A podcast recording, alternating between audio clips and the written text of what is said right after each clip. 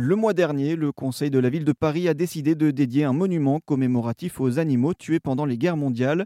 En 2023, le square Boussicaut dans le 7e arrondissement de la capitale devrait ainsi accueillir ce mémorial.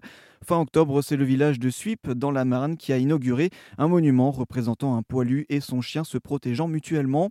En France, ce fut le tout premier mémorial dédié aux chiens héros civils et militaires tombés au combat durant la Première Guerre mondiale, car les animaux ont joué un grand rôle aux côtés des combattants lors des guerres, nous rappelle Éric Baratet, professeur d'histoire contemporaine à l'université Lyon 3 et auteur de nombreux ouvrages sur l'histoire des animaux et notamment Bêtes des tranchées, des vécus oubliés. On ne peut avoir que des estimations saison euh, bon, pour la France, par exemple, pour la Première Guerre mondiale, on sait qu'il y a eu à peu près 1 million 800 000 équidés mobilisés et qu'il en serait mort à peu près 40%.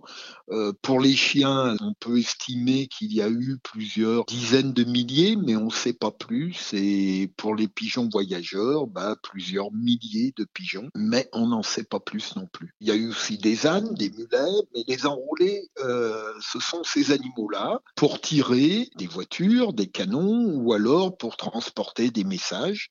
Hein. Mais il y a eu beaucoup d'animaux qui ont, entre guillemets, participé à ces guerres parce qu'ils se sont retrouvés au milieu de la guerre. Le témoignage le montre. Par exemple, pour la Première Guerre mondiale, il y a eu beaucoup de chiens, de chats, euh, des vaches, euh, etc., des chèvres qui se sont retrouvés au milieu des combats. Alors, beaucoup ont été tués, mais certains ont été récupérés par les soldats, notamment lors de la Première Guerre mondiale, lorsqu'un s'installe des tranchées, le front est, est immobile, devient en grande partie immobile et bien là, euh, on voit les, soldats récupérer des animaux et s'en faire un peu des animaux de compagnie, des animaux de réconfort psychologique et qui auront eu un rôle tout aussi important que les autres dans le sens où ils ont aidé les soldats à tenir. À l'étranger, des villes comme Londres, Bruxelles ou encore Ottawa ont déjà installé de tels monuments en hommage aux animaux.